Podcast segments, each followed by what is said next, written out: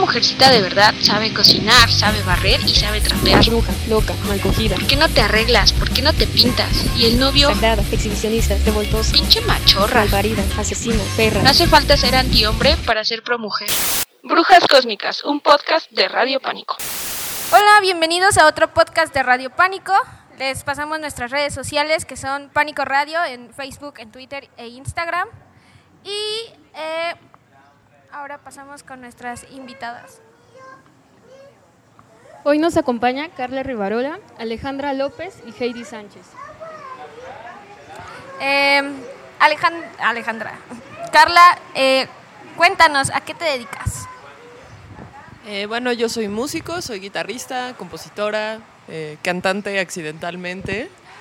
Este, y pues estoy en el negocio de escribir canciones y tratar de que estas peguen y yo pueda tener mucho dinero y ser feliz.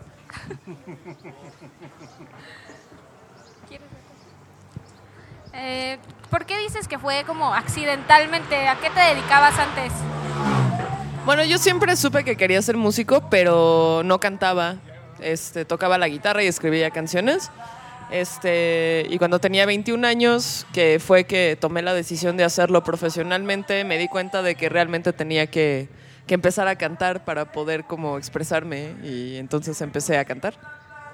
¿Y desde siempre pensaste que te ibas a dedicar a la música? Siempre, Siempre, siempre, siempre. Pero no pensaste como desviarte un poco hacia alguna otra profesión o, o Pues es que yo no lo veo tanto como que eres músico y ya, ¿no? O sea, yo creo que si no tienes cosas de qué escribir, no tiene mucho punto que hagas música. Y pues me interesa mucho la psicología, el crimen, este las otras artes también. O sea, sí procuro como informarme y como entretenerme con otras cosas. O sea, y de influencias, o sea, porque estábamos escuchando como tus canciones y demás, y hablas como mucho de la mujer, ¿no? O sea, como el tema de la mujer es muy importante, pero tú, tu influencia, ¿cuál es? O sea, ¿en qué te inspiras? ¿No? Hablas de la psicología y demás, pero a lo mejor un autor o una autora, una poeta que te inspire, que tú digas... La verdad es- no, no leo poesía, me caga la poesía. es muy gracioso porque vivo con un poeta. Entonces es este la pelea de siempre.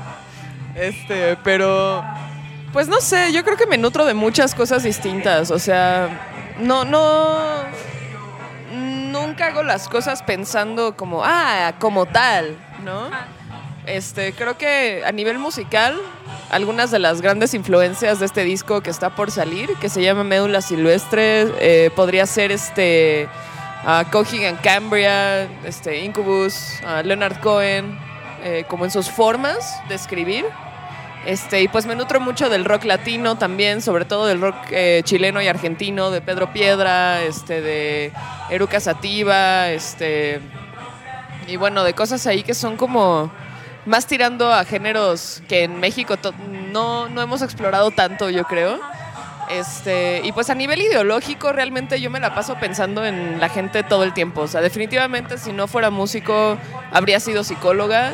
Y, y pues no sé, he leído muchos estudios, todo el tiempo me la paso como aprendiendo sobre, sobre todo sobre psicología criminal. Pero pues a raíz pasionales, ¿no? eh, pues como true crime le dicen. Este, porque me gusta mucho tratar de entender a los humanos y entender como por qué somos como somos. Y creo que de alguna forma esta clase de preguntas son las que me hacen escribir las canciones como desde la perspectiva en la que las escribo. O sea, como mis propias ruminaciones sobre la naturaleza de los humanos. Y pues naturalmente siendo mujer, pues eso me lleva a, pensar en cómo hablar de, ser mujer, ¿no? Y, de ser fuerte en general. Como para mí el, el mindfulness es como, como el tuétano de lo que hago. Este, y es esta idea de hacer las cosas con conciencia este, y como de una manera positiva mirando hacia adentro. Eh, entonces combino de alguna forma el mindfulness y el feminismo para tener un lenguaje que hable de la psicología humana. Y, por ejemplo, yo tengo una duda eh, respecto a lo que te dedicas. ¿Cómo has vivido o te has sentido atacada por los hombres en, en- en lo que te dedicas? La música, los conciertos. las tocabas. Pues para mí yo creo que uno de los mayores retos como mujer en la música es la condescendencia. O sea, hay que pensar que yo, yo soy una mujer en el rock, ¿no? Yo no soy estrella de pop, ni mi intención es como ser una estrella de pop. Y pues los retos con los que te encuentras son otros, ¿no? Tanto como guitarrista como compositora. Este, me ha sucedido que, bueno, antes eh, mi proyecto se llamaba Iranti. Y cuando empecé a tocar como banda con Iranti, eh, empecé a notar un cambio donde la gente ya asumía que no era yo la creadora de la música. Entonces se acercaban y hablaban con mi guitarrista, así, o sea, y me decían como, como que me ninguneaban un poco y era mi propia música. Y yo como, Nel, pues entonces tengo que ser Carla Rivarola, ¿no? Este, entonces, bueno, eso sí por un lado. Y por otro lado, como guitarrista, pues obviamente está esta sensación como, como de que los estándares para las mujeres guitarristas son otros, ¿no? Como que esperan menos. Entonces, eso ha sido un reto más a nivel desarrollo personal, como de no ser huevona, ¿no? De no quedarme en el, ah, huevo, soy muy buena para una chica, ¿no? Sino como realmente tratar de ser como la mejor guitarrista que puedo ser y, y no emputarme cuando hasta un güey, no sé, que está como de stage manager, está como metiéndose con mi ecualización. Eso me pasa mucho, me pasa mucho que se meten con mi sonido. Con, O sea con tu que- estilo, ¿no? O sea, como- No, no, literalmente con mi sonido. ¿Con O sea, sonido? cuando voy a dar. No, pues cómo se van a meter con mi estilo, eso es intocable. Pero este. De que está el amplificador y yo lo seteo y le mueven. Este. O de que estoy tratando de armar mi rig de pedales, que tengo ahorita un rig como de 11 pedales. Este. Y se meten en cómo los armo. Este. O sea, en general, hombres metiendo mano con mi equipo y mi sonido cuando definitivamente no deberían, ¿no? Y los comentarios que, que eso conlleva. No me gusta que una persona que está técnicamente trabajando para mí me diga nena, o etcétera, pero realmente pues ya, o sea, te pones a tocar y se callan. Oye, ¿y, y se ponen a tocar y se callan? ¿O les dices algo? ¿O ya tú estando arriba del micrófono como tratas... Bueno, no sé si te, te llegas a enojar mucho, que ya arriba del micrófono pues tratas de dar como un mensaje Ha habido, directo. ha habido ocasiones, ha habido un par de ocasiones. Hubo una vez en Jalapa que, o sea, fuera de bromas, se acercaron unos chavos a preguntarme este, cuáles eran mis redes y si tenía perfil de YouPorn. Muy real. O sea, sí real. Y yo así como, güey, vengo a tocar la guitarra, ¿qué te pasa? ¿No? O sea... Pero bueno, siempre trato de hacerlo de alguna manera graciosa. Creo que tengo, tengo la facultad de que cuando estoy frente a un micrófono me pongo bien pendeja y eso a la gente le da risa.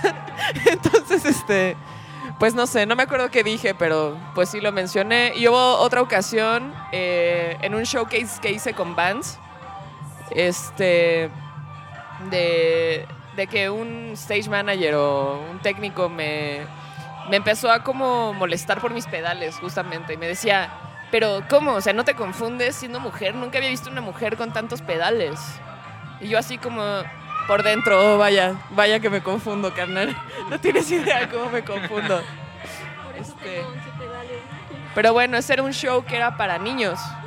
Este, y había muchas niñas en el público y seguramente para muchas de esas niñas esa era la primera vez que veían una mujer con una guitarra eléctrica pues frente a ellos, ¿no? Entonces me pareció importante como dar el mensaje de que las niñas también pueden tocar y de que podemos tocar como queramos y que podemos usar pedales y lo que sea si queremos, ¿no? O sea, trato de convertirlo siempre en algo o gracioso o positivo. Sí, Porque al final los que quedan como unos pendejos son ellos. Sí, ju- Sí. justo de eso me acuerdo eh, en un este, Central 11 que subiste con Longshot, tenías tu pelo rosa y un vato te gritó Furby o un pedo así y tú así como con una palabra, no, no me acuerdo qué dijiste, pero con una palabra todos se cagaron de risa, pero de ese güey. Le dije que yo soy mi propio Furby. Sí, estuvo, estuvo igual muy cagado y todos nos cagamos de ese güey.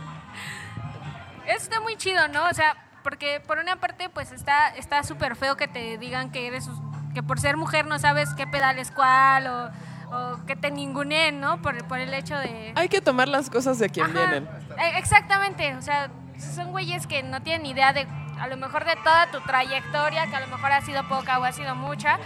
Es que por otro lado es esta cuestión de que ¿por qué como mujer tienes que Ajá, venir con tus credenciales? No. Sí, O sea, para mí, ok, Cámara, gracias, carnal. No, no, me confundo. que- Estoy por dar un Que concierto. una mujer sea su patrona. Exacto. Les cuesta todavía trabajo que eh, ese hecho, ¿no? De que la mujer a lo mejor está por encima de en algunos lados. Es que yo creo que es hasta triste tener que verlo así. O sea, solamente. Yo creo que el reto y lo que cuesta trabajo como mujer es no dejar que te descoloque energéticamente estas cosas que al final vienen de una profunda ignorancia y una inseguridad propia, ¿no? Exacto. Este. Y pues por otro lado, como que estos vatos no van a cambiar su mentalidad. O sea, entonces lo único que podemos hacer como mujeres es. Yo sé que suena muy reduccionista y lo que sea, pero de verdad la forma en la que yo trato de lidiar con eso es no gastar energía en pendejadas. O sea, te grita un güey en la calle, te sigues, ¿no? Sí. O sea, Justo así. Digo, claro que me he peleado, claro que he gritado, les pinto dedo, los persigo, ¿no? A veces. Pero, pero pues al final como que lo más molesto es tener que cargar con tus credenciales. Tú no tienes la, la... ¿Por qué gastar energía probándole a un hombre que esté equivocado? O sea, si quieren ser unos pendejos, que lo sean. Justo siendo mujer, ¿cómo tú ves la perspectiva? O sea, ¿cómo ves la industria en cuanto a mujeres independientes, mujeres que van empezando? ¿Tú cómo ves que va como fluyendo en este aspecto de la música? Bueno, es que estamos en una ciudad de 22 millones de personas y en un país inmenso y como ser homogéneo realmente. O sea, yo creo que, que hay muchas intérpretes ahora que son muy fuertes, compositoras fuertes. Este, está Loli Molina, está Carmen Ruiz, está Leiden, está Mintfield, está Maura Rosa, está Vanessa Zamora.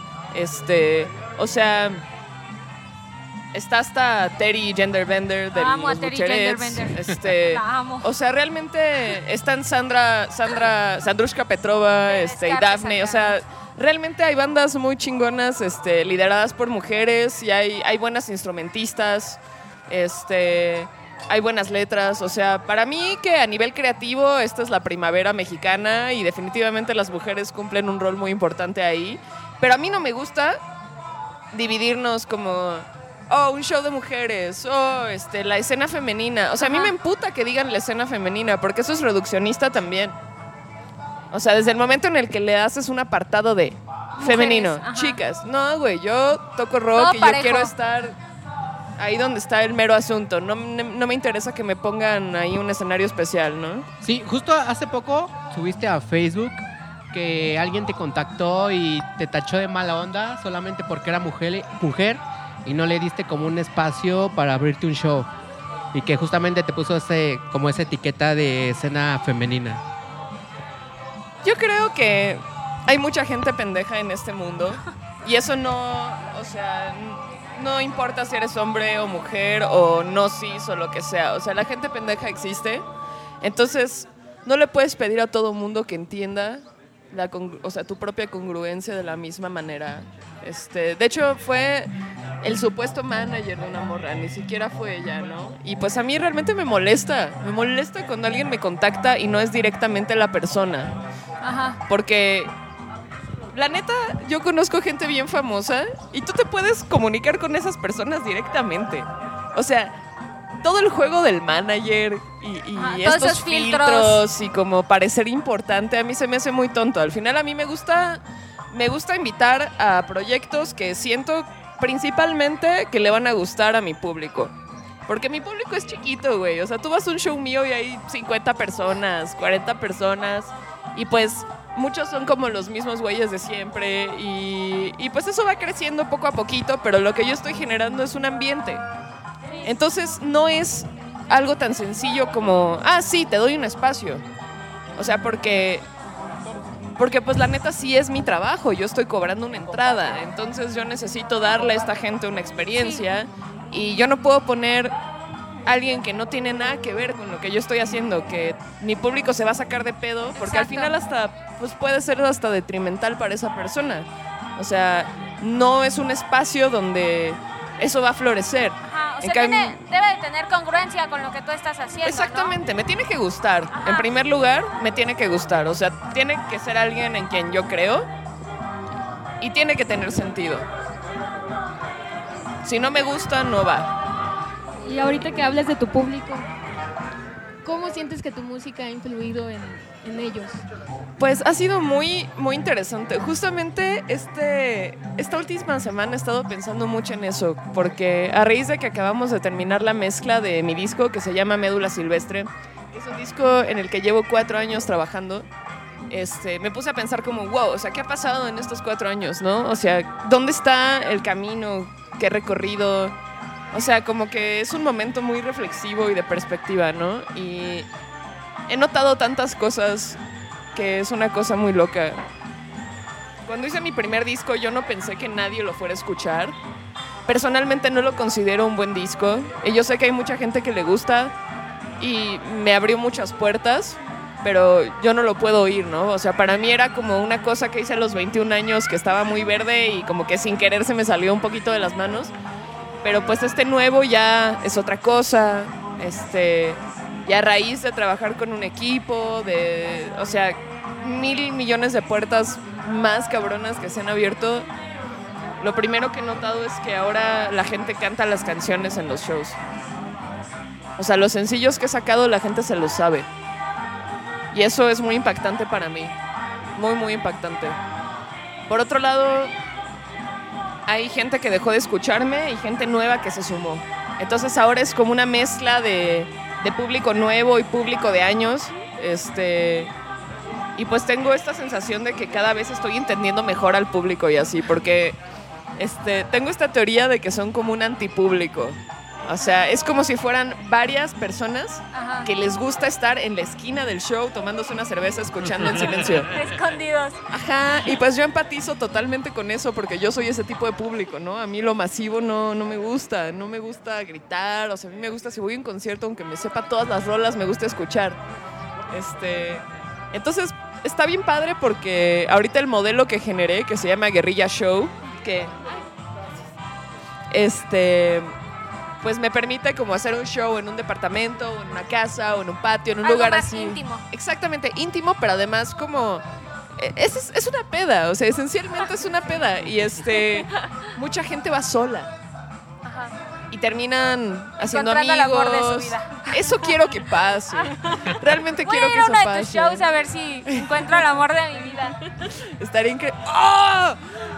Guerrilla matchmaking. bueno, no sé si eso funcionaría, pero. Pero creo que son gente. Son gente que sabe lo que le gusta, que saben cuáles son sus zonas de confort y que también están abiertos a experiencias nuevas. Y, y entenderlos y conocerlos mejor es muy importante para mí. Como que creo que es un momento donde no nada más como mujeres tenemos que tomar el control de, de cómo trabajamos y de cómo nos, nos Nos presentamos y de romper con estos con esta presión de estos cánones estéticos y como estéticos a nivel cómo nos vemos físicamente y en la música sino también romper con los espacios que, que son este los que están disponibles para tocar en, en México, ¿no? O sea, creo que tener una relación cercana y honesta con el público también genera un tipo de público que es gente que sí agarra el pedo. Es gente más deconstruida, no es gente tan chica. O sea, creo que la forma en la que uno hace las cosas también atrae cierto tipo de público. Exacto. Entonces, dices que no, que te gusta más lo íntimo, ¿no? Entonces, si llega una propuesta a lo mejor de un, un Vive Latino o algo así, o sea, ¿no irías? Bueno, no dije que me gustaba más lo íntimo. Dije que entre hacer un show en un bar y hacer un show que un yo íntimo. gestiono, donde yo me quedo el boletaje, la persona de la casa vende la chela y todo el mundo se la pasa de huevos, eso prefiero. Porque ese es mi aforo de este momento. Es muy distinto un show cuando tú vendes boletos que un show para- que es un festival que en, en cierta medida es como un público que te escucha a ti, pero también es un montón de público incidental. Obviamente tocaré en el Vive Latino, voy a tocar en Cumbre Tajín ahora, en el 21 de marzo. Este, o sea, sí, no, no, yo quiero tocar para miles de personas. Sí, Pero definitivamente. sí prefieres como algo más íntimo. O sea, es como... No, no lo prefiero. Solo creo que el momento en el que yo me encuentro en este, o sea, si ahora lo más que puedo llegar a meter son, no sé, 80, 100 personas, prefiero hacer un show para ese para ese número de gente que tocar en un cara dura donde me van a to- tratar mal o un Ajá, pata sí. negra, o, un- o sea, tiene que ver con, con los espacios, no tiene que ver Exacto. con mis ambiciones. Ah, ok. Tiene que ver con cuidar bien al público que ahora existe. Fundarlo mejor, ¿no? Sobre todo. Bueno, eso de ley, ¿no? Aunque haya dos personas, ese es mi trabajo. Sí, ¿Te exacto. han tocado shows así de vacíos? Ya sea como por eh, improvisados o por mala promoción o... Pues es que yo no hago esos shows. O sea, ya tiene muchos años que no. Ah, yo quisiera hablar un poquito de tu video de Fantástica. Ah, está hermoso. Sí, está bien chido. Estuvo en el metro. Ay, eso me, dio- me hizo muy feliz. Sí, está bien padre. Pues gracias. Ese video lo hicimos este, con Chantal Escartín y su pareja que se llama Kike Mote. Ellos tienen este, una, una productora que se llama Ferox que está comenzando. Este es el primer video de Ferox, de hecho. Este, y pues realmente fue una colaboración muy bonita en locaciones en el DF, con un montón de mujeres con las que trabajo, con las que comparto, amigas mías, mi hermana, hasta mi hermana sale en el video. Este, fue, fue un día muy hermoso de rodaje, en verdad. Sí, ¿Lo grabaron en un día? En dos. Pero haz de cuenta que un día grabamos la parte con todas las chicas y luego el otro día grabamos la parte como este del voiceover como en un departamento cuando estoy como en el fondo negro con Body cantando y como con el ave del horror que aparece en unos minutos, unos segundos. Ahorita que estabas hablando como de quién trabajaste y mencionaste tu disco, ¿quién está involucrado en el Uf. disco? Esta pregunta me encanta porque hay tanta gente involucrada. O sea, pasé literalmente de estar yo sola, lit, así, literalmente completamente sola, dando Ajá. todos los shows sola, girando sola, aburriéndome a la verga bien cabrón. Este, y bueno, por un lado está mi banda, este, que este disco lo, lo arreglamos entre Mike Bree, que es mi guitarrista, y entre él y yo hicimos la producción a nivel, este, él más a nivel sonido, yo a nivel como dirección musical. Este, Tatiari Neira grabó todas las baterías, que es un amigo que tiene 24 años y está estudiando y toca, todas las batacas del disco son una toma, básicamente. Y Toto Merino, que es un amigo mío de la universidad, en el bajo, este, que él me presentó a Mike y pues bueno, realmente es gracioso cómo a veces te puedes salir de, de tu zona de confort Ajá. y regresas a tu gente. O sea, yo los considero a ellos mi gente, muy cabrón. Y bueno, está Med Bautista de Mercadorama, que es, es un colectivo de artistas gráficos que hace el afiche fetiche, que es este. Es como. Es como un apartado de, del Festival Corona Capital de carteles. Este.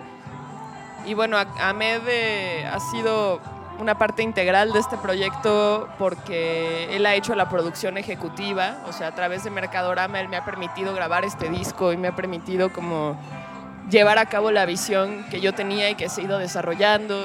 Este, estuve trabajando con Mike Sandoval en el arte de los sencillos. Este, la portada del disco eh, es de Eniac Martínez, que es un fotógrafo este, realmente pues ya con mucha trayectoria, que ha trabajado con Café Tacuba, que ha hecho mucha foto documental en México. Este, y así poco a poco ha ido creciendo el equipo. eh, en En cuatro años ha crecido demasiado. Esto ni siquiera pasó en cuatro años.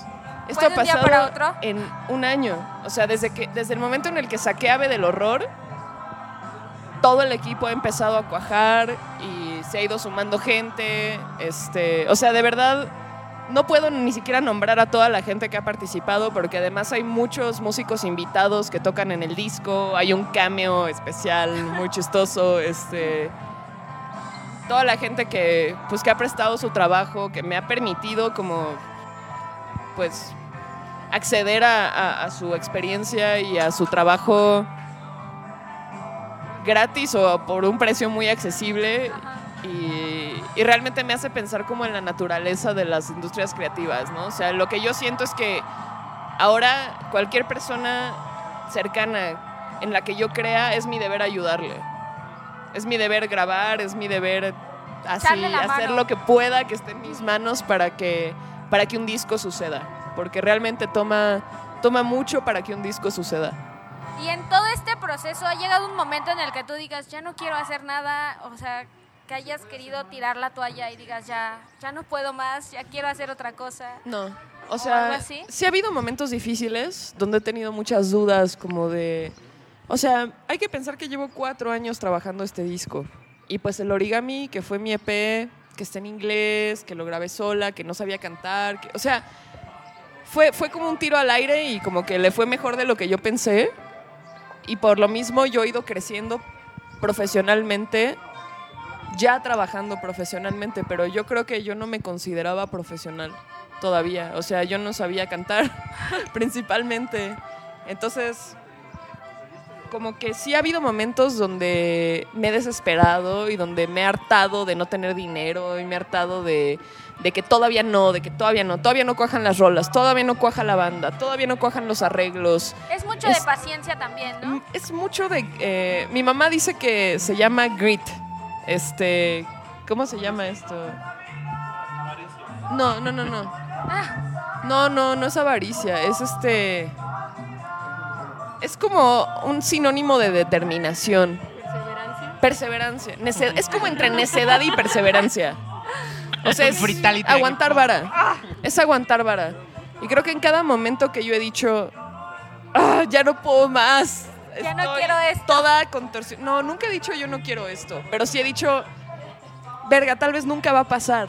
Tal vez me estoy engañando a mí misma y estoy desperdiciando el tiempo persiguiendo un sueño que no. Pero cada vez que he llegado a ese punto y lo hablo con mi familia, no lo hablo con mi hermana, lo hablo con mis papás, que, que a pesar de que no siempre tuvimos una relación muy cercana, como que realmente me ofrecen una perspectiva, pues me conocen, ¿no? Este, me, me acomodan, mis amigos con los que vivo, mis amigos que me rodean, que son músicos también.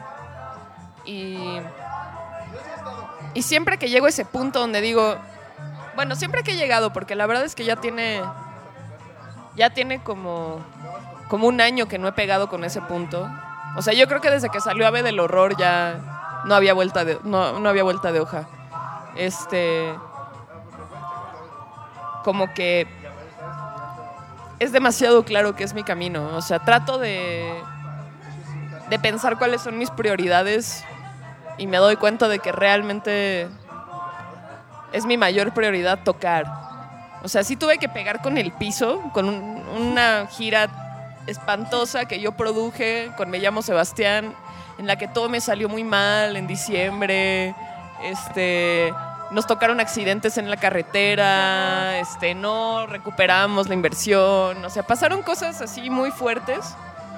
Y ya en el momento más bajo, así en Guadalajara, que tuvimos un show lleno, que pues tuvimos problemas con el lugar y no nos querían pagar y la chingada, y yo muerta de vergüenza con un artista internacional, así. Y pues estaba como parada en el techo de casa de una amiga de mi papá con la que me estaba quedando en Zapopan, en Guadalajara. Este, mirando el cementerio porque esa morra vive frente a un cementerio. Y estaba ahí como... ¿Tú vives en un cementerio? Me gustan mucho los cementerios. Están chidos, a mí me gustan. Este, y pues estaba ahí en el techo como fumándome un porro, ¿no? Mirando así como pensando, ok, ¿cuál es el futuro? O sea, ¿de qué se trata esto? ¿Se trata de la fama y la fortuna o se trata de hacer lo que amas y completar las cosas y decirle algo a la gente? ¿Crees en lo que estás diciendo o no? Y le hablé a mi papá y le dije, papá, necesito desarmar la bomba. Estoy al borde de, la, de irme a la chingada. No sé qué estoy haciendo, tal vez no soy lo suficientemente buena, no sé qué. Y solo me dijo, Cus, cállate. me dicen Cus. Eres una joven artista buscando su camino y tienes que tener paciencia y perseverancia. El que está persevera alcanza. Exacto. Y pues intento pensar así. Sí, O sea, realmente no me puedo dar el lujo de ser tibia. Exacto. Está muy chido eso, porque muchas veces uno cree que ya no puede seguir más y se tira al drama. aunque todo tiene que salir bien siempre, Exacto. ¿no? ¿Cómo? A veces piensan que todo tiene que salir bien siempre y no es así. Bueno, yo soy una control freak Virgo perfeccionista acá, o sea, y realmente como que conforme voy creciendo y conforme las oportunidades van siendo más grandes, mientras más gente se suma a mi equipo y más creen en mí, de repente más miedo me da porque no quiero decepcionar a nadie. O sea, realmente mi peor miedo ahorita ya ni siquiera es no que no pegue el disco. O sea, mi miedo es como no hacerle justicia al trabajo de toda la gente que me ha ayudado. Exacto. Pero entonces, si lo pienso desde ese lado, pues ya no puedo darme tampoco el lujo de tener miedo. Ya no puedo pensar como, ah, va a valer verga. Como que tengo que pensar más bien como, güey, tú decidiste hacer esto porque lo amas y te hace feliz, entonces Exacto. lo tengo que hacer con un chingo de felicidad. Y seguridad sobre todo, ¿no? También. Sí, pues que la seguridad viene del gozo. O sea, porque al final la música es un juego. O sea, no hay que tomárnoslo tan en serio, güey. O sea, realmente creo que es raro, pero a veces la cuando lo asumes como tu trabajo sí te consume. Qué chido. Y hablando de mujeres, bueno, mencionaste a Terry Genderbender, mencionaste a Sandrushka Petrova, mencionaste a, a esta chica, a- ah, se me olvidó su nombre. ¿a quién? Minefield y demás. ¿Crees que Minfield. exista una competencia entre mujeres? Quizás, pero yo no me considero parte. De esa competencia. No, y tampoco la puedo ver así como, ah, ellas compiten. No sé, o sea, yo creo que todas competimos en nuestra cabeza, ni siquiera entre mujeres. O sea, competimos con otros artistas en nuestra cabeza por las redes sociales, porque abres el Instagram y ves como, ah, le está yendo bien cabrón, ¿qué está mal conmigo, no? Pero pues luego es como, a ver, güey, así no funciona el mercado. O sea, tú eres fan de muchas cosas, ¿no? O sea, y como funciona el mercado de la música es que de vez en cuando gastas en los artistas que te gustan. O sea, ¿cuál es tu banda favorita? Mi banda favorita es, yo creo que Austin TV, pero ya no existe, qué triste. O una banda internacional, por ejemplo. Plasivo. ¿Cuántas veces has gastado en Plasivo? Una vez, Ahí está, y yo una vez. precisamente. Entonces, o sea, tú puedes perfectamente ser fan de todas las bandas mexicanas y que solamente compitan entre sí por tus limitaciones económicas Exacto. o por que tengan concierto el mismo día. Pero en realidad la competencia solamente ocurre eh, al momento del gasto. Bueno, para mí esa es la competencia. Es que igual es un negocio la música, ¿no? Es, o sea, Entonces claro. en todo negocio hay competencia. Pero mi punto es que solamente compiten por la atención de los fans en esa clase de circunstancias. Cuando, ah, no tengo para los dos discos, bueno, después compro el otro. sí. O, Sí. ah, no mames, tocan el mismo día. Bueno, esta vez voy al otro show. Pero pues en realidad somos una comunidad artística. Y de verdad hacer un disco es tan caro y tan difícil y requiere de tanta materia humana que si nosotros no nos ayudáramos entre nosotros y nosotras no nos ayudáramos entre nosotras, nadie haría discos. O solamente la gente que tiene dinero para solventar las producciones haría discos y entonces la música mexicana estaría igual de culera que el cine mexicano. Estuvo muy brutal eso. Pero Algo. Algo. Pero de una u otra forma, pues sigue siendo la verdad. O sea, si entre, independientemente que seas hombre o mujer, si entre nosotros no formamos como un círculo de, Si no de te echas la mano. y competencia, cian- competencia ciana, por así decirlo, pues no, no se podría hacer nada. no, somos una comunidad. Una comunidad artística que se echa la mano en un Claro, que comprende al público, comprende al medio, comprende a, a los artistas, a los foros, a los programadores, a los periodistas. O sea, somos, somos un ecosistema. Es mejor que sea sano ese ecosistema. Lo Exacto. que das no te quita. Ya. Oye, y para ya ir terminando, este, bueno, entre nosotros los, los fans de los músicos que vemos todo desde, desde abajo, pues siempre cualquier cosa que diga nuestro grupo favorito, nuestro quien fuéramos a ver al concierto, pues aún así sea una palabra, influye como mucho en nosotros, Demasiado. influye como, como verga, nos puede cambiar todo el día, toda la semana, todo el mes. Bueno, tú estás consciente de, de eso y si estás consciente de tu poder arriba del escenario, has tratado de proyectar toda tu ideología en cada show que das. Sí, sí, sí lo intento, aunque francamente no estoy tan consciente del, del el efecto que yo personalmente pueda tener en alguien. O sea, he entrado en contacto con eso algunas veces. Ayer me mandaron varias imágenes que decían, este, soy más grande que cualquier depredador, de chicas en las marchas, este, de, pues, ilustraciones, o sea, como que eso me impacta, pero la verdad es que yo soy una persona muy desapegada como de las multitudes en general. O sea, soy muy sociable, me gusta reír, este, me gusta pasar tiempo con mis amigos, no tengo problemas para hablar con extraños y ser sincera y así. Pero el poder y como que ese tipo de cosas a mí me valen súper, súper, súper verga. O sea, yo solamente quiero poder tocar para mucha gente, por vivir esa experiencia y para poder tener el capital para estar sacando mi música en caliente y hacerlo en buena calidad. Soy más rata de laboratorio. O sea, no me importa como ser una personalidad, pues. Ah, bueno. Pues entonces ya terminamos este mitad de, pod- de podcast. Que van a ser especiales. Quiero hacer una invitación en público y, y al aire de que este podcast dedicado a, a mujeres talentosas con estas dos conductoras pues, nuevas se, se abra, se abra, nueva. Yo nunca había hecho se abra cada mes. Y, este, y bueno, nuestra madrina de, de esta sección pues es Carla Rivarola. Sé, sí, tus redes sociales donde te pueden encontrar Eh, y si tienes algún show, concierto. y- Bueno. ¿Cuándo sale el disco? El Ajá, disco. Médula Silvestre, que es mi primer larga duración, sale el 11 de abril.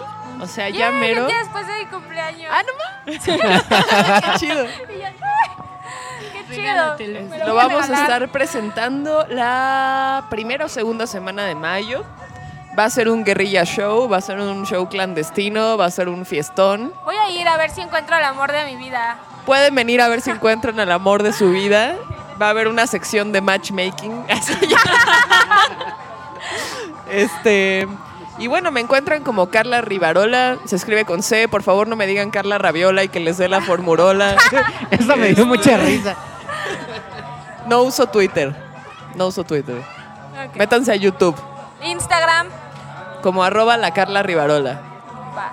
Bien, entonces pues esto fue un podcast más de Radio Pánico con Odette, eh, Jet de como conductoras y Carla de invitada de honor. Muchas gracias y síganos a nosotros en arroba Pánico Radio, Instagram, Twitter, Facebook Pánico Radio y, Spotify. y Spotify y en sus corazones. Adiós. Enrique Me gustan los memes. Me gustan las morras. la pizza fría, Me gusta ir a los tianguis a comprar Me gustan los Me gusta coger. gusta Pokémon, Me gusta jugarte una Me llena gustan los cómics. Me gusta chingar. los sándwiches de mermelada. Los Me memes. gusta escuchar. Me gusta crear. Porque nos gustan las mismas cosas, pero a la vez somos diferentes. Universos paralelos del otro lado del espejo. Computadora. Radio, Radio Pánico. Gustos comunes, personas comunes, ideas extraordinarias. Amigos, estamos en esta segunda parte del primer podcast dedicado a las morras chidas. Y seguimos con Jetlanesi Piceno y Odette Monroy entrevistando a Heidi Sánchez en esta segunda parte. Hola, Hola Heidi, hola chicas. te extrañamos mucho. Ay, yo a ustedes, nada más que traigo la voz muy ronca. Disculpen ustedes. Voy a hacer la mejor voz que pueda.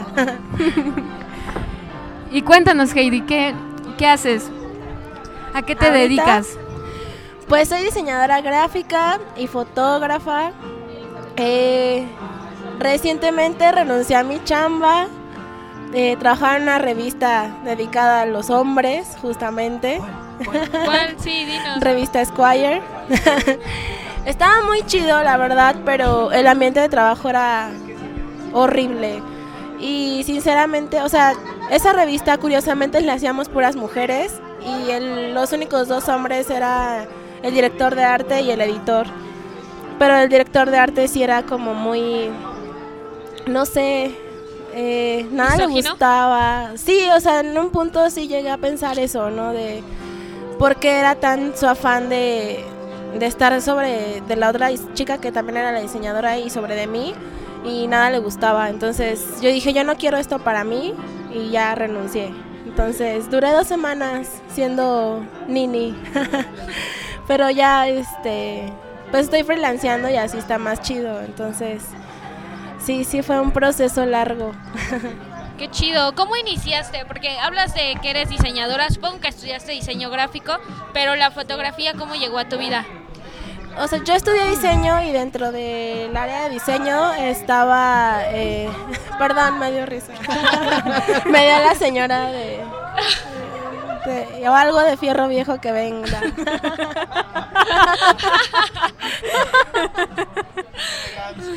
Porque estamos en México.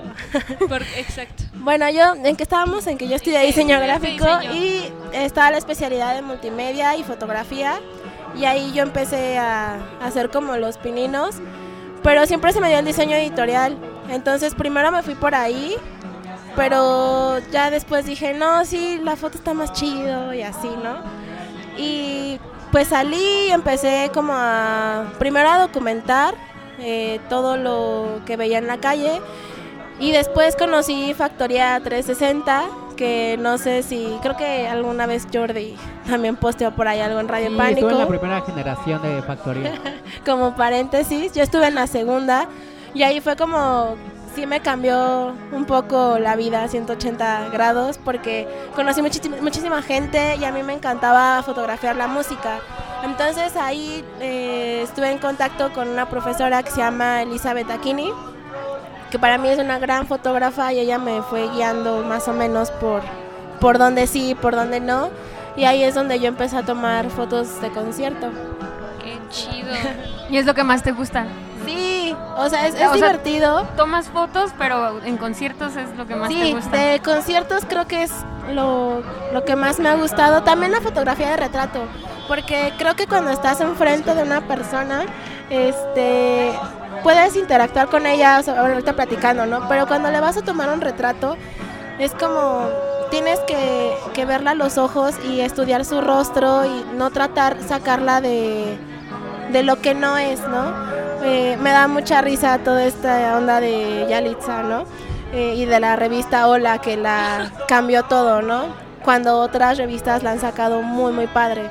Entonces, eso es lo que yo siento, o sea, tienes que sacar a la persona tal como es, no, no la puedes sacar de contexto de lo que ella no es.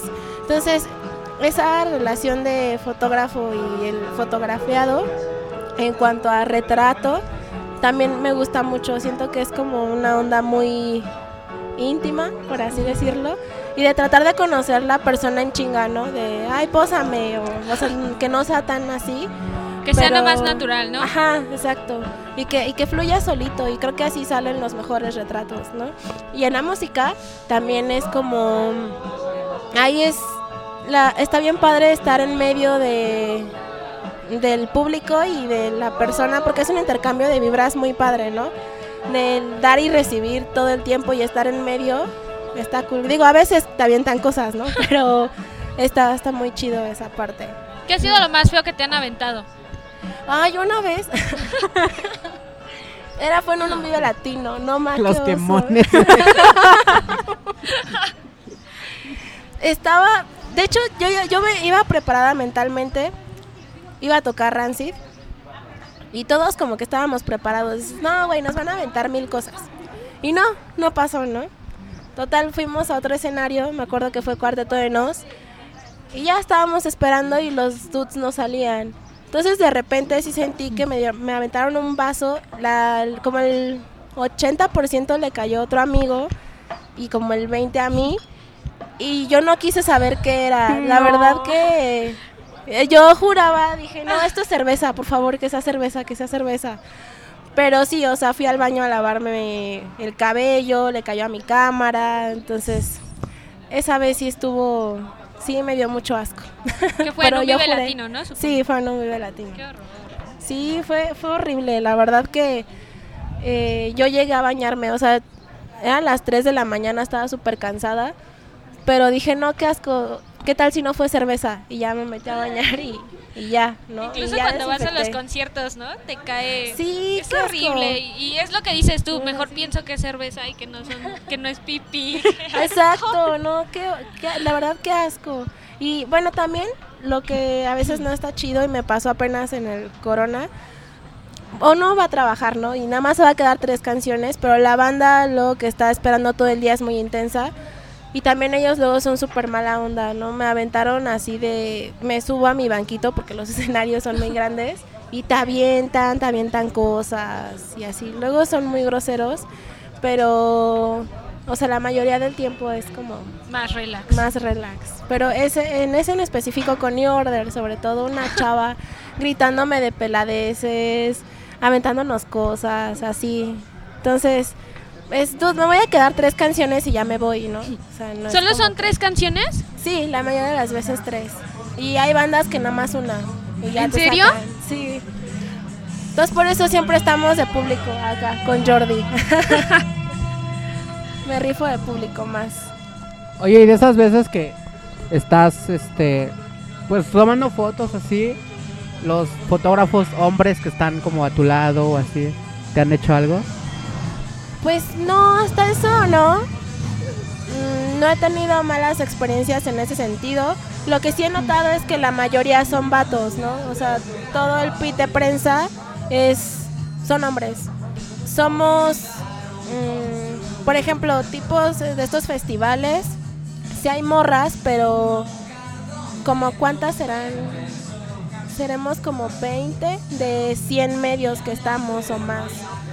Pero hasta eso nunca, ninguno de ellos ha sido grosero conmigo, ni, ni nada. Incluso así luego me prestan el banquito, yo se los presto. En ese sentido yo no he visto como tipo de, ay no, hazte un lado de morra. que, ajá, eres una morra o algo así. No, para nada. Chido.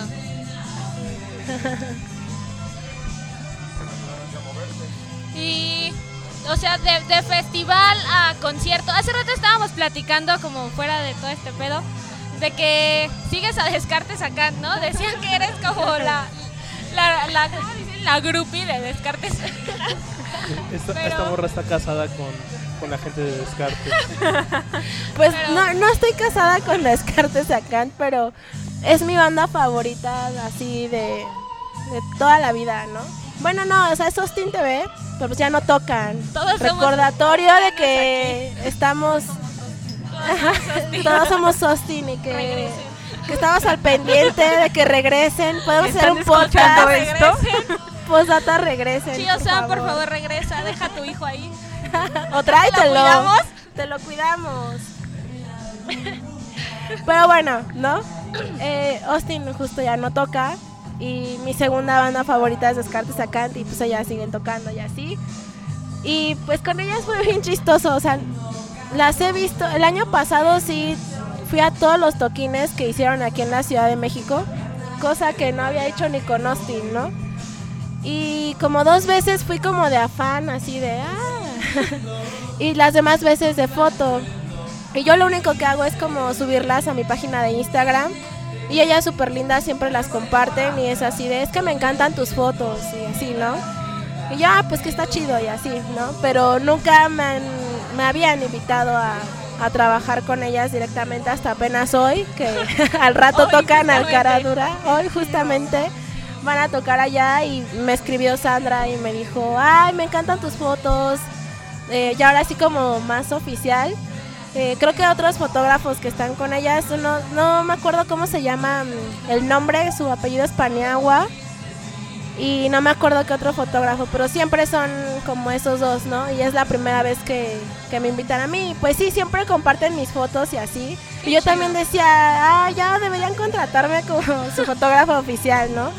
Y si me gusta fotografiar a Descartes, creo que es una banda eh, que en la escena mexa es así en vivo, es una banda que nunca había visto antes, ¿no? Traen un buen show. Sí, es un show que dices, no mames, o sea, te, te inyecta de una energía, de una potencia increíble. Por eso me gusta verlas, porque a veces siento que eso que transmiten ellas en el escenario quisiera retomarlo yo y tener esa fuerza o esa seguridad, ¿no? De que si se cae alguien o no importa, ¿no? Ellas sigan ahí en el desmadre. Es un girl power muy cabrón, ¿no? A pesar de que hay chavos, o sea, la presencia femenina de la banda sí impone bien, cabrón. Bueno, Sí, Sí, porque aparte cuando te refieres a descartes, dices las descartes, las no dices los descartes, descartes. justo.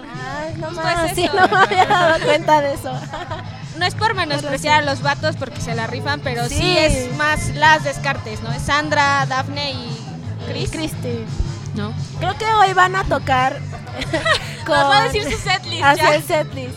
No, eh, hay una parte, esa nunca lo había visto. El baterista que es Jorge se viste como de Sandra y se llama Jorjushko Petrovo o algo así. Y hace rato anunciaron, no, hoy va a tocar Jorjushko Petrovo con nosotros. Qué ¿no? chido.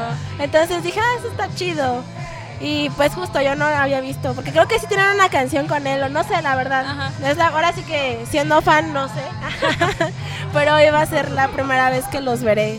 Qué en ese chido. sentido. Y van a tocar con otra banda, creo que se llama Mo- Moe. Era por lo del Día de la Mujer, ¿no? Era por, Por el Día de la. Mujer. Son de Noruega, entonces se ve que va a estar chido. ¿Quién sabe? Entonces, pues sí. Y O sea, aparte de esa banda, ¿qué otra banda te gusta? De todas las que has fotografiado, ¿qué otra banda te ha gustado que digas, ah, no mames, disfruté un chingo hacer mi chamba y disfrutar su show? Híjole, buena pregunta. Es que han sido, o sea, sí han sido varias. Creo que la- también otros que me han dado fotos así muy chidas son los Hong Kong Blood Opera, que también en el escenario Pinches son... locos, ¿no? Sí, También. están súper locos. Luego hasta me estreso porque dije, ay, no mames, no me salió. Pero ya, ya veo que luego sí. ¿Y qué otra banda? Eh, híjole. Es que como he tomado ya muchas, ya, ya ni sé. Ah, Bueno, ¿cuál fue la que sí estuvo como muy de hueva? O la que ni, ni querías ir. Ah, yo hubo una. me gusta mucho esta banda. eh, híjole, es que no me da. Ya, quémalo. bronca. dilo. O sea, mira, queda en confianza. To- todo queda entre, entre amigos y el podcast. Amigos y el podcast. Obvio. Ay, es que sí me dieron muchísima flojera esa vez. Y. Híjole. Bueno, ¿en dónde fue? en el España y fue Minfleet.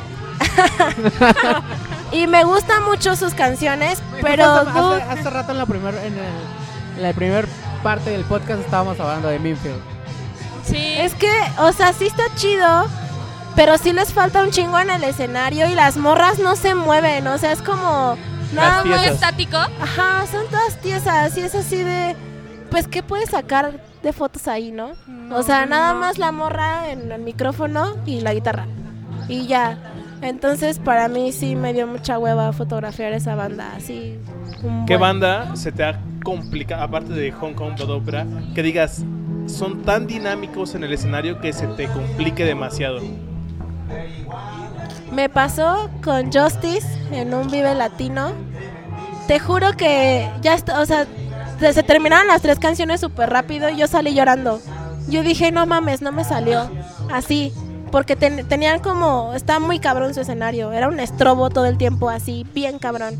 No, o sea, yo fui a prensa y me salieron tres fotos, nada más. Y así empecé a llorar y dije, güey, ¿qué hago? Y luego, lo que sí noto en prensa, sea hombre, mujer, lo que sea, es que es un ambiente un poco de... Pues todos se creen un chingo, ¿no? Entonces, nada más recuerdo, saludos a Kike, por cierto. Kike fue el único que, o sea, ese día bien lindo me dio un ride y fuimos por los tacos y así. Y me dijo qué tenía que hacer, ¿no? Y me dice, no, no te, no te apures, yo también me estresé y así. Y recuerdo que la publiqué en Instagram.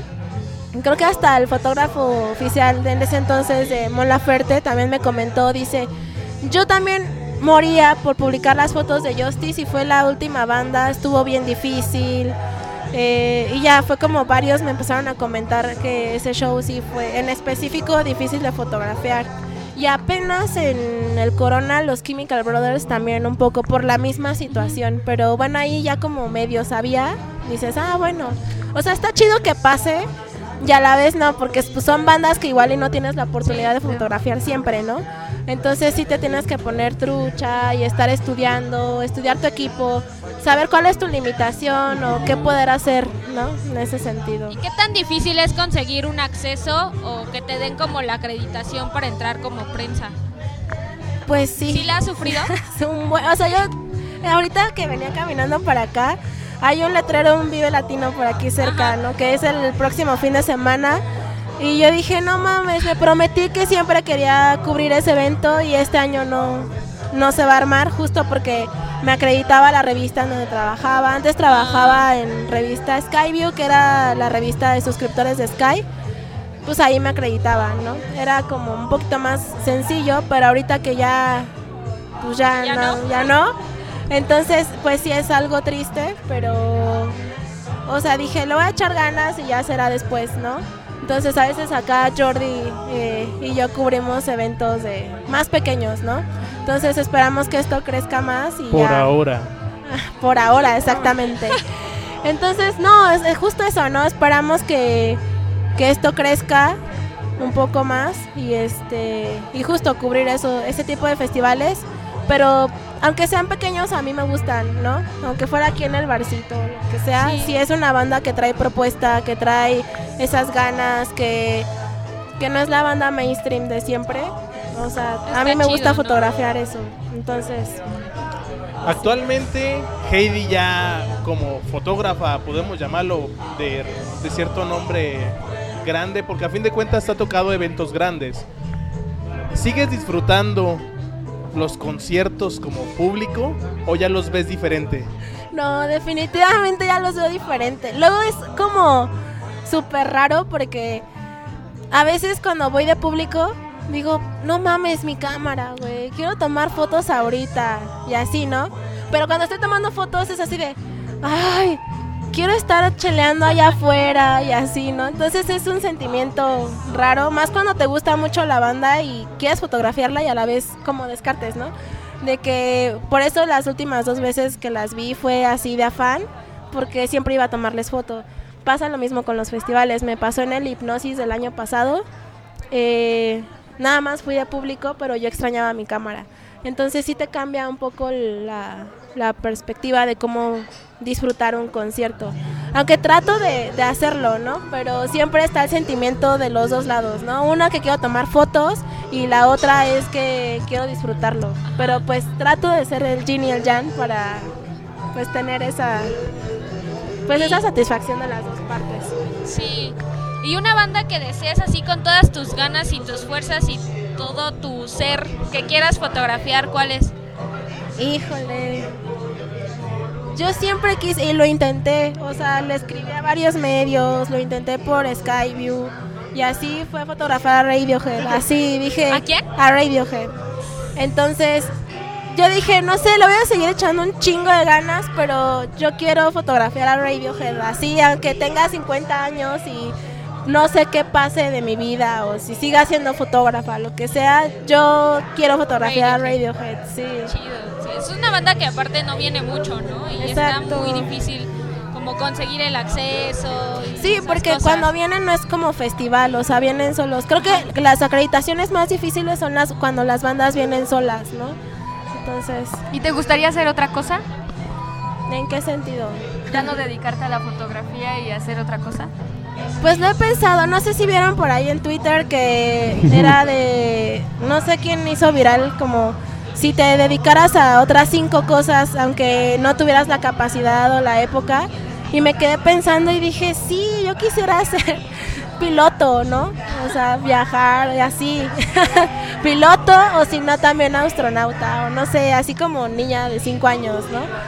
Pero no, yo creo que aún así llevaría la cámara. relación con ella. Sí, o sea, llevaría la cámara al, al, no sé, en el avión o, o en el universo estaría padre o no sé, también me gustaría ser chef, ¿no? Le sacaría fotos a la comida o no sé.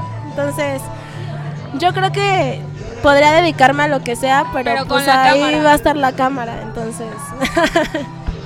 pues, Oye, y, y en cuestión de, de trabajo, de que te abran, por ejemplo, las- la oportunidad de alguna sesión, este, ya sea de retrato, de comida, o para sacarle fotos a algún artista, ¿crees que te han puesto en segundo plano y primero han puesto a un fotógrafo hombre?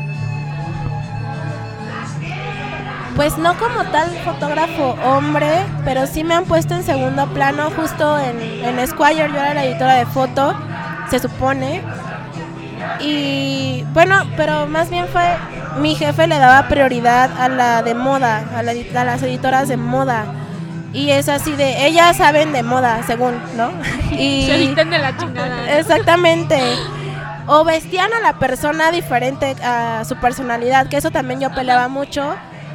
Pero cuando era pues de foto, pues se supone que yo tenía que pues dirigir, eh, hacer el mood board, la idea, el concepto y así.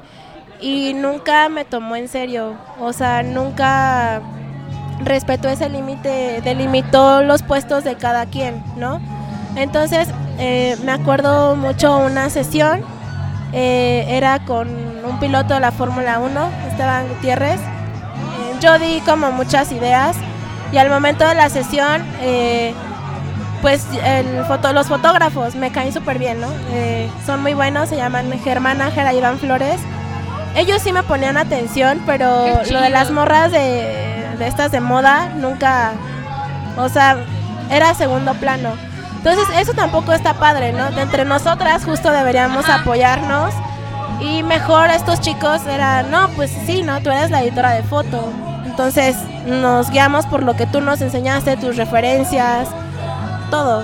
Entonces en mi trabajo era todo el tiempo, pero era como parte de los dos, parte de mi jefe y parte de estas chicas. Entonces eso nunca ha estado padre. Y otra de las razones por las que me fui fue por eso, ¿no? Porque dije, pues qué sentido tiene si yo estoy aportando ideas para algún artículo o cualquier cosa y tú no, No te te, gusta y no me tomaste en cuenta. Y la única foto que me dejaron tomar de producto fue de unos cigarros y hasta para esa foto, o sea, todos metieron mano en mi composición, ¿no? Qué horror. Entonces, eso no está padre. Tienen que confiar en ti, ¿no? Porque si no, también te hacen dudar de ti misma. Y eso nunca está padre. Y de ese lado, la competencia entre morras, ¿cómo la ves? ¿Si es como muy sana como todos dicen o si es como muy no, colera? bueno, al menos donde yo estaba, híjole, hasta mi jefe nos hizo un comentario de, es que no se trata de ver quién es más perra, ¿no? Y yo me quedé así de, güey. ¿Qué perro? Sí, qué perro. ¿no? Qué perro, qué perro. qué perro. Ay, no, lo, se- lo- lo odio, de verdad que... Descarga toda tu furia hoy. Sí, creo que hoy, hoy voy a descargar mi furia hacia Mr. P. No voy a decir su nombre, no, es Mr. P, así le decíamos al cabrón este. no, era horrible porque ese güey, eh, pues siendo el director de arte, pues creo que sí debió como delimitar justo eh, cuál era nuestra función de cada uno. Y si había un error era comunicárselo a él y él a, no- a nosotras, ¿no? Y tratar de solucionarlo. Pero no, ahí era una competencia ya ni siquiera de, de trabajo, era ver de, ah, sí, pues porque yo lo dije, ¿no? Ya sabes. Y luego estas morras también, pues eran un estatus económico alto. y nunca había topado, o sea, sí he convivido con personas que obviamente tienen varo, pero nunca había notado la- esa diferencia más que en ese trabajo. Sea, todo el tiempo te recordaban Que ellas eran que- las del varo. Exactamente. O sea, una vivía cinco minutos y se. O sea, caminando llegaba. Y llegaba en su pinche camionetota, ¿no? Y estas tres chicas eran como muy imponentes, ¿no? De que todo el tiempo se iban de viaje, todo el tiempo te lo recordaban. Eh, se hace así porque yo lo vi en tal Muy lado. prepotentes, Muy ¿no? prepotentes. No era el ambiente de trabajo más horrible del mundo. Sobre todo una de ellas de moda, porque eran dos editoras de moda. Híjole, o sea, no te le podías poner al tú por tú porque no, o sea, porque también ella era fotógrafa y que diseñadora, son de esas que se creen todo. Entonces sí había muchos problemas y imagínate todo esto eh, en una revista para hombres, ¿no? Entonces fue como, ya y se reflejaba, está chido hacer una revista dirigida para ellos, pero siempre y cuando no pierdas el enfoque, ¿no? El un artículo que, de los últimos que, que busqué fotos y así, era para el 14 de febrero. O sea, querían hacer un cosmo para hombres, ¿sabes? Y yo les decía, o sea, no mames, no. o sea, recomendaron 10 películas y entre ellas pusieron 50 sombras de Grey. Y yo sí les dije, a mí un vato me pone eso y lo mando a No, la gracias. chingada. Exacto. Sí, no, gracias. Entonces, era lo que ellas no entendían, ¿no? Querían hacer Cosmo para hombres. Entonces era como, no, de verdad. Y les decías y ellas siempre estaban en la razón. Entonces, encontrarte con ese tipo de gente no está padre. Y que son mujeres. Y que son mujeres. Que entre no, no mujeres nos ponemos trabas. Bueno, Qué o sea, yo, yo he visto que sí existe esa armonía de trabajar puras mujeres, pero al menos a mí no me ha tocado y esta única vez que me tocó que somos todas, la única con la que siempre me llevé bien fue con la, la otra diseñadora y la editora de foto antes de mí, pero con ellas tres, sí, no, para nada. Sí la sufriste. Sí, un buen, te ponían trabas, te ponían el pie, hablaban detrás de ti, o sea, según ellas eran súper íntimas. Y apenas iban dos y esta chica ya nos estaba hablando mal de una de ellas. Y yo dije, no manches, qué perra, o sea, son tus amigas, güey. Pero dije, no, qué horror, ese tipo de personas, sí. Entonces podemos decir que las amistades entre mujeres pueden ser muy tóxicas. Muy que. Tóxicas. Yo creo que Sí. más bien el ambiente de trabajo, ¿no? Ajá, el Más ambiente que de de trabajo. amigas, yo creo que en el trabajo. Yo creo que entre ellas sí es tóxica, o sea, porque a mí me sorprendía, de verdad era una hipocresía cuando estaban las tres juntas. Y recuerdo que una se fue de vacaciones, o sea, una se iba de vacaciones todo el tiempo y se y viajaba, ¿no? Y llegó y dijo, es que no mames, ya se fue tres semanas, es mi amiga, pero qué pedo y así, ¿no? Siempre ponen el es mi amiga, pero. Ajá, exacto, siempre es eso. Para justificar. Pero nunca se lo decía en la cara, ¿no? Y era lo que decíamos. La otra diseñadora se llama Fer. Saludos a Fer. este, siempre decíamos, güey, qué horror. O sea, siempre que no están, es- ella está hablando mal de sus dos amigas, ¿no? Y es lo que notamos. Al menos yo en lo personal, fuera del trabajo, tengo poquitas amigas morras, que eso también es como raro, pero las pocas que tengo sí son muy sinceras, ¿no? Entonces, eh, no sé si sea un tema de que, pues también yo crecí con mi hermano, siempre jugó conmigo, entonces tiendo como a juntarme más con chicos, ¿no? Pero digo, las pocas amigas mujeres, o sea, mis respetos, las quiero muchísimo y pues así, pero tóxico así.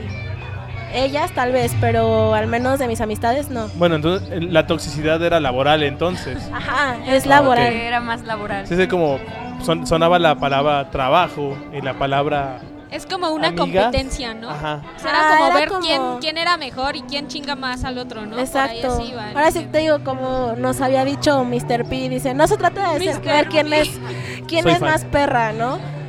Dije, pues no, no se trata de eso, pero pues tampoco es de dejarte, ¿no? Dejarte Oye. pisotear ni nada. Entonces, y ese güey no hacía nada, nada más se quedaba callado en la esquina. O sea, de verdad, cuando nos peleábamos, él se quedaba en la esquina, así como niño castigado, ¿no? Y no decía nada. Entonces, y él era, es como, pues de los puestos más grandes. Si eres el director de arte, pues calma las aguas, organiza tu equipo y a seguirle, ¿no? Pero no, él se clavaba en algo y de ahí no lo sacabas. Entonces, creo que sí le encantaba alegar todo. Entonces, ah, no, era horrible. Y ya desde que estoy ahí, ya no estoy ahí más bien. Tu vida pues ya. Mi vida cambió. Ya ya no es más tranquilo. No, ya no. Entonces, sí, ya, definitivamente me dije a mí misma que ya no quiero juntarme otra vez con ese tipo de gente o estar trabajando con esa gente que ni siquiera te aporta nada profesionalmente, ¿no? Exacto. Si aprendí algo en esa revista fue a tener carácter justamente y no dejarme. Entonces ni de ni de ellas, ni de mi jefe, ni de nadie. Ni de nadie. ¿Y volverías a trabajar en una revista? No, obviamente con Mr. P, pero ¿volverías a trabajar en una revista? Sí, la verdad extraño mucho los medios de comunicación. Eh, ahorita he estado trabajando cosillas para una agencia y sí está chido, pero creo que no hay nada más divertido que trabajar en un medio de comunicación, ¿no? La verdad sí extraño mucho ese... Es que es muy diferente, ¿no? Sí, le decía justo ayer a una amiga, Squire era mi novio golpeador. Tu novio tóxico. mi novio tóxico golpeador porque... O- ok. Me- yo amaba mi trabajo, o sea, todos los días, no importaba a qué hora salía, yo amaba mi trabajo. Lo que no estaba chido eran las personas, El ambiente, ¿no? el ambiente estaba horrible, pero yo amaba mi trabajo, ¿no? El golpeador era Mr. P, ¿no? Que de repente sí te dejaba, ay, sí, ya acabamos el cierre, no vengas mañana, ¿no? Pero al día siguiente ya era un maldito perro, ¿no? Y en estos otros trabajos, eh, siento que me hace falta eso, ¿no? De, me gustaba leer el artículo. Eh, Squire tiene artículos muy interesantes, ¿no? Eh, uno que armé era de un fotógrafo justamente que retrataba a todas estas esposas que se quedaban esperando a soldados de la guerra, Ay, qué ¿no? chido.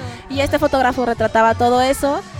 Y entonces a mí me tocaba buscar todo ese tipo de fotos. Entonces esa parte me encantaba, ¿no?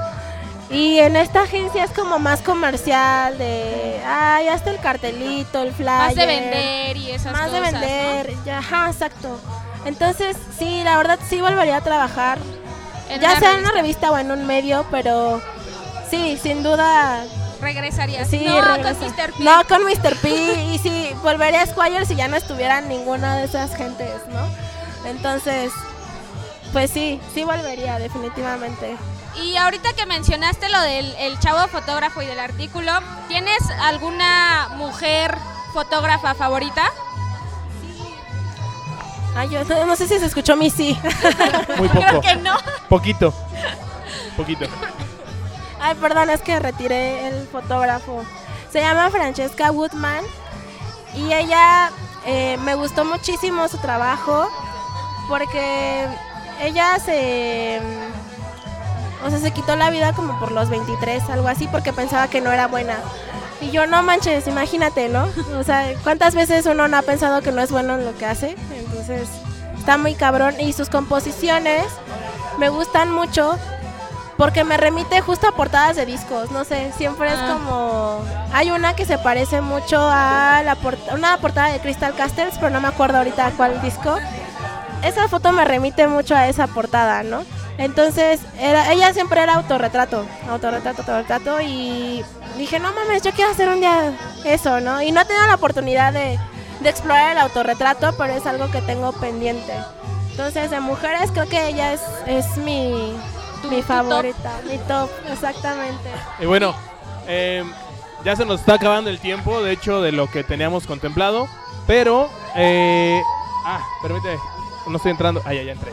Este, aquí una cuestión es, ¿qué consejo puedes dar para realmente no darte por vencido o vencida en el mundo de, pues, no solo de la fotografía, no, sino también de los medios en general?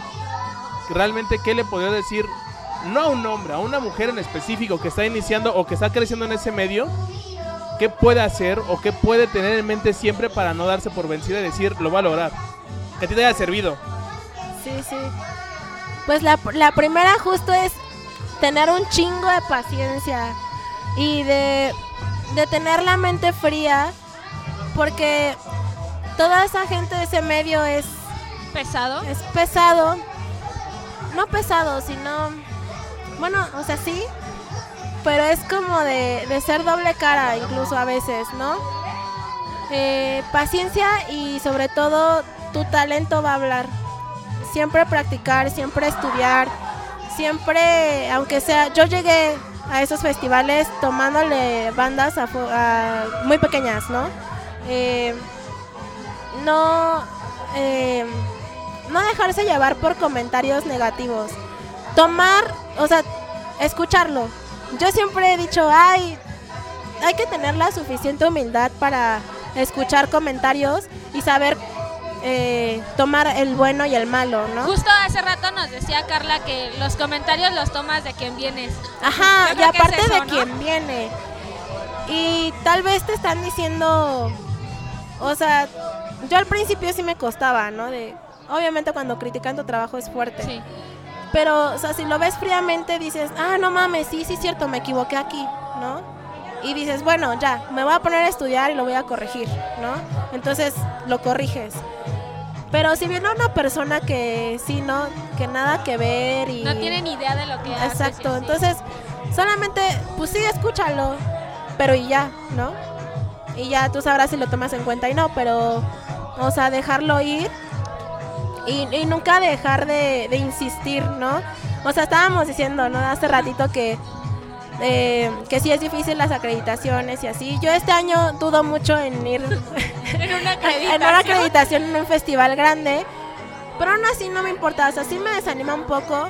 Pero es justo eso, ¿no? De que, bueno, no fui a este, no hay bronca, ¿no? Ya será Tal vez después. vaya al otro, ¿no? Tal vez vaya al otro, tal vez, no sé, vamos al Marvin a fotografiar al Parque España, que es el gratis, ¿no? Ajá. Eh, pues seguir mandando como... Seguir insistiendo, como dices, ¿no? exactamente.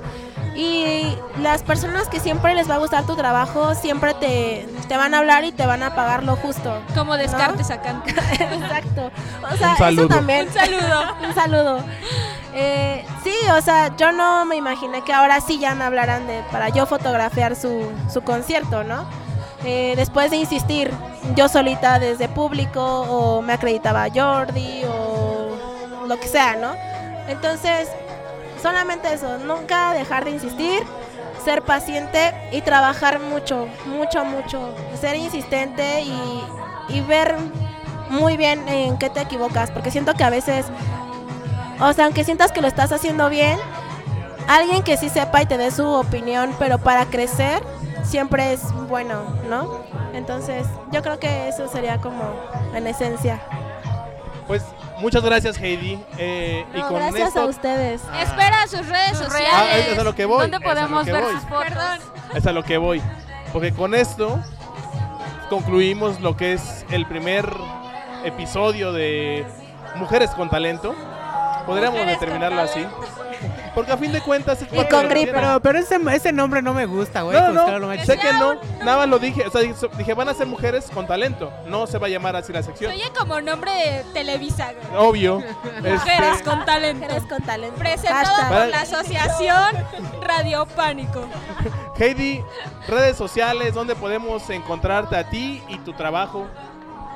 Pues creo que la única red social que publico mi trabajo es en Instagram. Tenía Facebook, pero ah, la neta que, o sea, a mí como que ya Facebook no me gusta mucho. Entonces Instagram.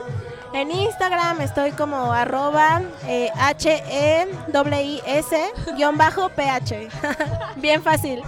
Este, y ahí publico todas mis fotos de concierto y espero pronto, porque sí he estado como viendo la posibilidad de sacar una página, pero mientras ahí, por Twitter, algo para que la gente te, te lea, no solamente vea tu trabajo. Pues, qué sé, pues sí, Twitter, pero ahí es como más personal, entonces... Ok, no lo perfecto. Eso no Pero- lo pasa. Como el Entonces pack, no me sigan. no me sigan. Por No, favor. pero en Instagram sí, porfis. ah. Ahí voy a seguir haciendo cosillas, entonces... Bueno, pues muchas gracias a la gente que se quedó hasta este punto de la, de- del episodio. No, no, re- no olvidemos recordar que en esta ocasión tuvimos a Jet, que es arroba qué? Arroba Jet. ¿Hacia secas? Jet Set, creo. Ni sé cómo está ahí en, en- en Ah, las redes perfecto. sociales. Eh, a Odette, que la podemos encontrar en redes como. Yo tampoco me sé mis redes. Perfecto. Es Odette, Odette MR. Odette MR. Pero no me sigan, ¿Vas a decir algo? No, es Eh, a personal. nuestro producer que es arroba guion bajo El jefe Radio Arroba soy guion bajo guion bajo Jordi. Y recuerden que en esta ocasión grabamos en Comila. Es, este, aquí en Tamaulipas Hipódromo 96. Condesa, Tamaulipas 96. Están chidas las pizzas y las papas. Y vengan a comer porque hay columpios chidos. Eh, en la parte de Sí, afuera. está chido los columpios. A- además, el ambiente está como muy juvenil. Está muy Muy juvenil, es muy, renovador, es muy cerrando millennial, es muy millennial, pero no, todavía, todavía no. Este, perdón. Espera, Y pues siga- síganos a nosotros en arroba pánico radio, Twitter, Instagram, en Facebook búscanos como Radio Pánico y, Lean las notas que y subimos. en Sí. Spotify y en, en todos lados. Gracias, los amo. Gracias. Los amamos. Y disculpen la voz de, de enferma, pero sí se me cerró la garganta horrible, amigos.